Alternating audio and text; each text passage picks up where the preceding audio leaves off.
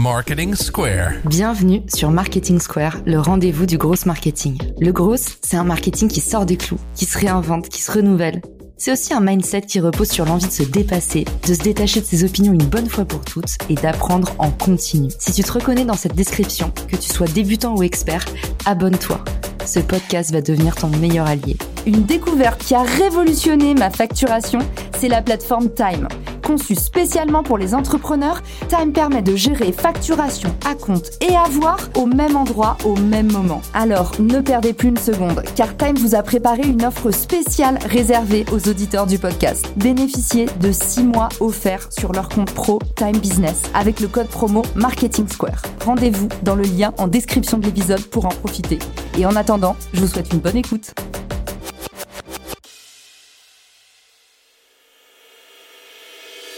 Bonjour à tous et bienvenue dans ce nouvel épisode de Marketing Square. Tous les jours, vous êtes nombreux à me demander comment faire pour que mon profil LinkedIn travaille pour moi et pas l'inverse. De plus en plus d'indépendants, de solopreneurs, de freelance ont constaté l'essor invraisemblable de LinkedIn ces dernières années. Pour autant, on est encore nombreux à ne pas savoir bien comment l'exploiter. La première chose à savoir, c'est qu'optimiser votre profil LinkedIn, ce n'est pas une énième action bullshit qui n'aura pas d'impact sur votre business. Quand on change son profil LinkedIn, on change immédiatement ses résultats. Pour beaucoup d'entre vous, vous avez la sensation de vous épuiser à poster du contenu ou à interagir sans pour autant rapporter aucun client. En général, tout ça, c'est pas la faute de votre stratégie de contenu, c'est plutôt le symptôme d'un profil mal optimisé. Et oui, car même si on rentre en relation avec vous, si on ne comprend pas vraiment ce que vous faites, ce que vous vendez et pourquoi vous êtes là, quelles seraient les raisons pour lesquelles on aurait envie ou besoin de vous suivre, se connecter avec vous ou vous envoyer un message pour avoir recours à vos produits ou services? Souvent, là où le bas blesse, c'est l'optimisation du profil. Et pour autant, c'est souvent la partie qu'on délaisse parce que ça nous semble beaucoup trop barbant. Tout de suite, je vous propose un petit exercice ludique et 100% pratico-pratique pour revoir les bases du profil LinkedIn en mode crash test. Voici les 10 incontournables du profil LinkedIn. À la fin de cet épisode, je vous promets un profil de rockstar qui transforme vos visiteurs en abonnés ou en clients. Première étape, la photo de profil. Elle doit vous montrer souriant, détaché du fond, Gardez bien en tête que la photo de profil est toujours la première impression qu'on se fait de vous. Alors si vous avez une photo pixelisée, complètement coupée, la première impression est toujours importante. Alors sur cette photo de profil, privilégiez un style professionnel mais pas conventionnel. Le conseil que j'aime bien donner, c'est comment est-ce que vous apparaissez tous les jours dans le cadre de votre activité. Pas besoin d'arriver sapé comme jamais ou à contrario, d'opter pour une photo de profil ronflante, beaucoup trop corpo, en tenue de pingouin et monocle. Moi, j'aime bien dire, comme au McDonald's, venez comme vous êtes. Et pour une photo de profil qui claque, sans dépenser toutes vos pépettes, je vous recommande l'outil PFP Maker. Ça fait trois ans que je vous rabâche cet outil gratuit que j'ai trouvé sur Product Hunt parce que je suis persuadée que cette pépite peut vous aider à vous façonner une photo de profil aux petits oignons sans avoir recours au service onéreux d'un photographe. Une jolie photo à l'iPhone branchée sur le mode portrait avec une belle lumière naturelle et le tour est joué.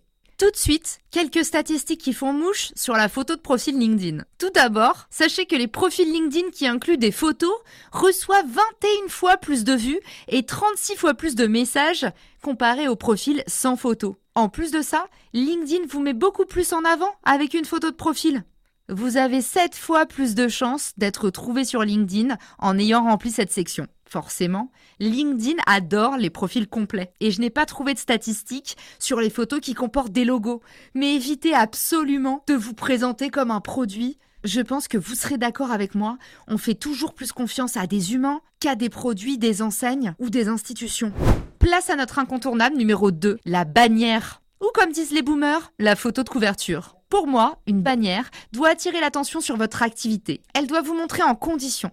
Ou alors, elle doit compléter votre titre de profil. En général, sur les profils leaders d'opinion, je recommande d'éviter absolument une bannière aux couleurs de votre marque et qui fait la promotion de vos produits-services. J'aime beaucoup plus les jolies photos aspirationnelles qui vous représentent parmi votre équipe ou lors d'une interview par exemple. Si vous utilisez les réseaux sociaux pour vendre, je vous recommande d'utiliser cette bannière pour regrouper votre offre de produits-services.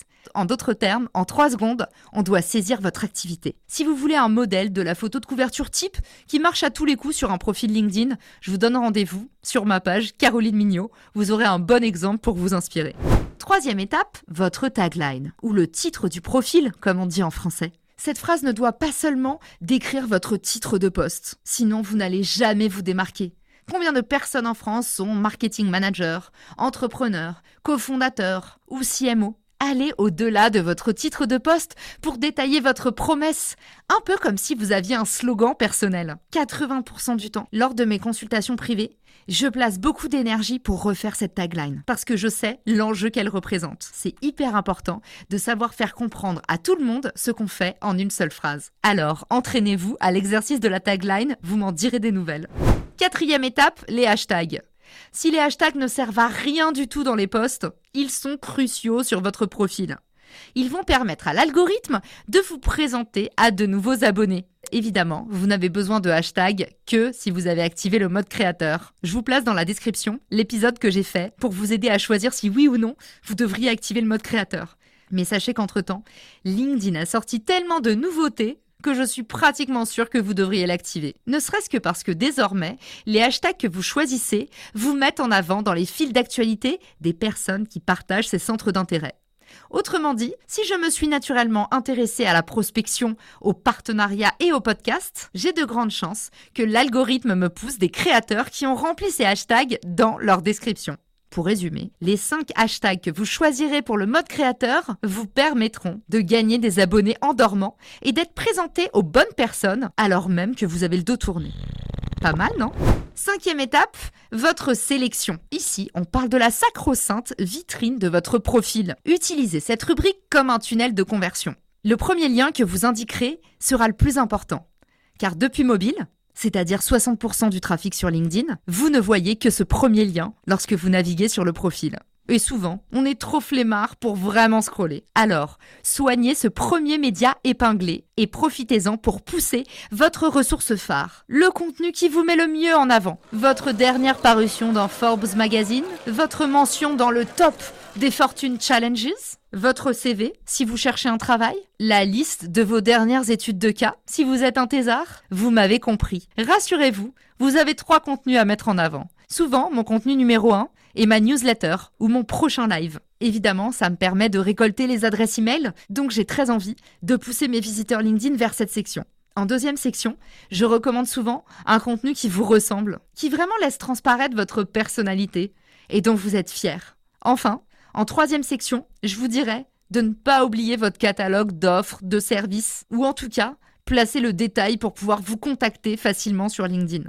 Sixième section, votre statut. Choisissez d'activer Open to Work, par exemple, pour chercher un emploi ou pour trouver des clients sachez que LinkedIn offre un boost algorithmique à tous ceux qui remplissent ces sections. Bien sûr, si vous êtes indépendant, attention à cette section qui peut aussi laisser entendre que vous n'avez pas suffisamment de clients. Vous connaissez maintenant le syndrome du restaurant vide. Il inquiète toujours plus qu'il attire. Septième section, la bio. Votre rubrique info doit attirer l'attention sur vous sans paraître trop ronflante rédigez quelques lignes accrocheuses et donnez des directives pour vous contacter. Expliquez pourquoi vous êtes sur LinkedIn, comme si vous aviez un LinkedInien en face de vous. J'aime bien dire que la rubrique info, c'est un peu votre auto-pitch. Alors n'essayez pas d'écrire un roman fleuve, soyez simplement vous-même et mettez-vous à la place d'un prospect potentiel. Petit bonus, depuis peu, LinkedIn vous permet de mettre en avant dans cette section le top 5 de vos compétences clés. Sachez que les top skills seront mis en avant et vous permettront d'attirer en un clin d'œil tous ceux qui font des recherches associées. Huitième section, les expériences. Ici, mettez en avant vos réalisations et pensez toujours à les orienter résultats. Ne vous contentez pas de dire organisation d'événements. Précisez combien d'événements vous avez organisés, en combien de temps, avec combien de personnes et quels ont été les outcomes. Par exemple, j'ai organisé une cinquantaine d'événements dans toute la France avec un retour sur investissement de plusieurs dizaines de milliers d'euros par édition. Mon meilleur conseil que je donnais tout le temps quand j'aidais les étudiants à refaire leur CV, c'est de s'habituer à dire non pas ce que l'on fait, mais ce qu'on a accompli. Lorsque vous revoyez vos expériences en vous disant qu'est-ce que j'ai accompli, vous verrez que naturellement, la bonne tournure de phrase va vous tomber et vous risquez de rédiger des choses bien plus sexy. Neuvième rubrique, les recommandations. Et cette rubrique n'est pas des moindres. À donner ou à recevoir, les recommandations sont essentielles pour montrer votre bon sens relationnel. Et oui, aujourd'hui, les fameux soft skills, vos compétences humaines, c'est surtout pour ça que vous êtes embauché. Finalement, tous les savoir-faire s'acquièrent. Mais la personnalité, ça, ça ne s'apprend pas. D'ailleurs, plusieurs petits conseils pour attirer à vous les bonnes recommandations. Ne vous restreignez pas à demander des recommandations seulement à vos managers. Il n'y a pas que les gens au-dessus de vous qui peuvent vous recommander. Vos collègues, vos managers, vos stagiaires, vos alternants, vos anciens clients, des collaborateurs et pourquoi pas un ancien prof, toutes les personnes qui grandissent à vos côtés peuvent témoigner de la qualité de votre travail, de votre implication. Deuxième conseil, Mâchez le travail de la personne qui vous recommande. Envoyez-lui un lien direct pour vous recommander. Souvent, les gens ne savent pas comment laisser une recommandation. Alors, envoyez le lien, comme ça les gens n'auront plus qu'à cliquer. Troisième conseil, donnez un maximum de contexte. Le nombre de fois où j'ai reçu des demandes de recommandations qui ne stipulaient rien, voilà la meilleure façon pour vous de vous faire ghoster. Ma recommandation, c'est même pourquoi pas d'aller jusqu'à générer un exemple pour la personne dont vous souhaitez obtenir une recommandation. L'exemple type serait Salut Jérémy, sache que j'ai adoré notre collaboration ensemble l'année passée. Je suis en train de refaire mon profil LinkedIn et pour moi, quelques mots de ta part sur notre travail d'équipe me seraient un précieux soutien. Je te laisse évidemment toute la liberté que tu souhaites, mais si ça peut te simplifier la tâche, je t'ai mis un petit exemple de recommandation ci-dessous. Et dans cette recommandation, bien sûr, restez soft. J'ai pu travailler avec Caroline dans le cadre de X Projet. Et à ce titre, je ne peux que recommander son sérieux, son dynamisme et sa bonne volonté. Lors de notre opération croisée sur tel titre de projet, nous avons obtenu tel résultat. N'hésitez pas à me contacter si vous avez la moindre question. Dixième et ultime conseil pour optimiser votre profil LinkedIn et booster vos conversions, les certifications. Cette année, LinkedIn met le paquet pour vous permettre de mettre un max de diplômes en avant sur votre profil. Une superbe façon de vous faire repérer par les recruteurs qui cherchent des profils curieux, avides d'apprendre et impliqués. Même si vous vous faites certifier sur des domaines qui ne sont pas dans vos champs de compétences. Pour sûr, ces décorations de profil seront appréciées. C'est au minimum un super moyen d'engager la conversation lors d'un futur entretien. Et sachez que cette année, LinkedIn Learning, la plateforme d'apprentissage de LinkedIn, s'est fait une beauté. Tout d'abord, la plateforme va proposer enfin du micro-learning. Deuxièmement, les collaborations vont bon train pour vous former à tous les nouveaux domaines de pointe, y compris l'IA, avec les pontes du domaine. Et troisièmement, Sachez que LinkedIn Learning a mis en place un coach IA qui vous permet même de démêler des problématiques un peu personnelles dans le cadre du monde du travail. Vous pourrez y poser toutes les questions que vous n'osez pas poser à votre manager et profiter de conseils personnalisés de la part de l'IA de la plateforme. Bien sûr, cela reste une intelligence artificielle et pour l'avoir testé, les conseils parfois sont un peu limités. J'espère que votre manager en donne des meilleurs. En attendant, j'espère que c'est le meilleur épisode que vous n'aurez jamais entendu sur l'optimisation du profil LinkedIn. Maintenant, c'est à votre tour de m'épater. Et je vous attends de l'autre côté avec un profil bien optimisé. Et si cet épisode vous a plu, n'hésitez pas à le partager. Ciao Si cet épisode te plaît, tu peux le partager en me taguant ou lui laisser 5 étoiles sur Apple Podcast. Marketing Square.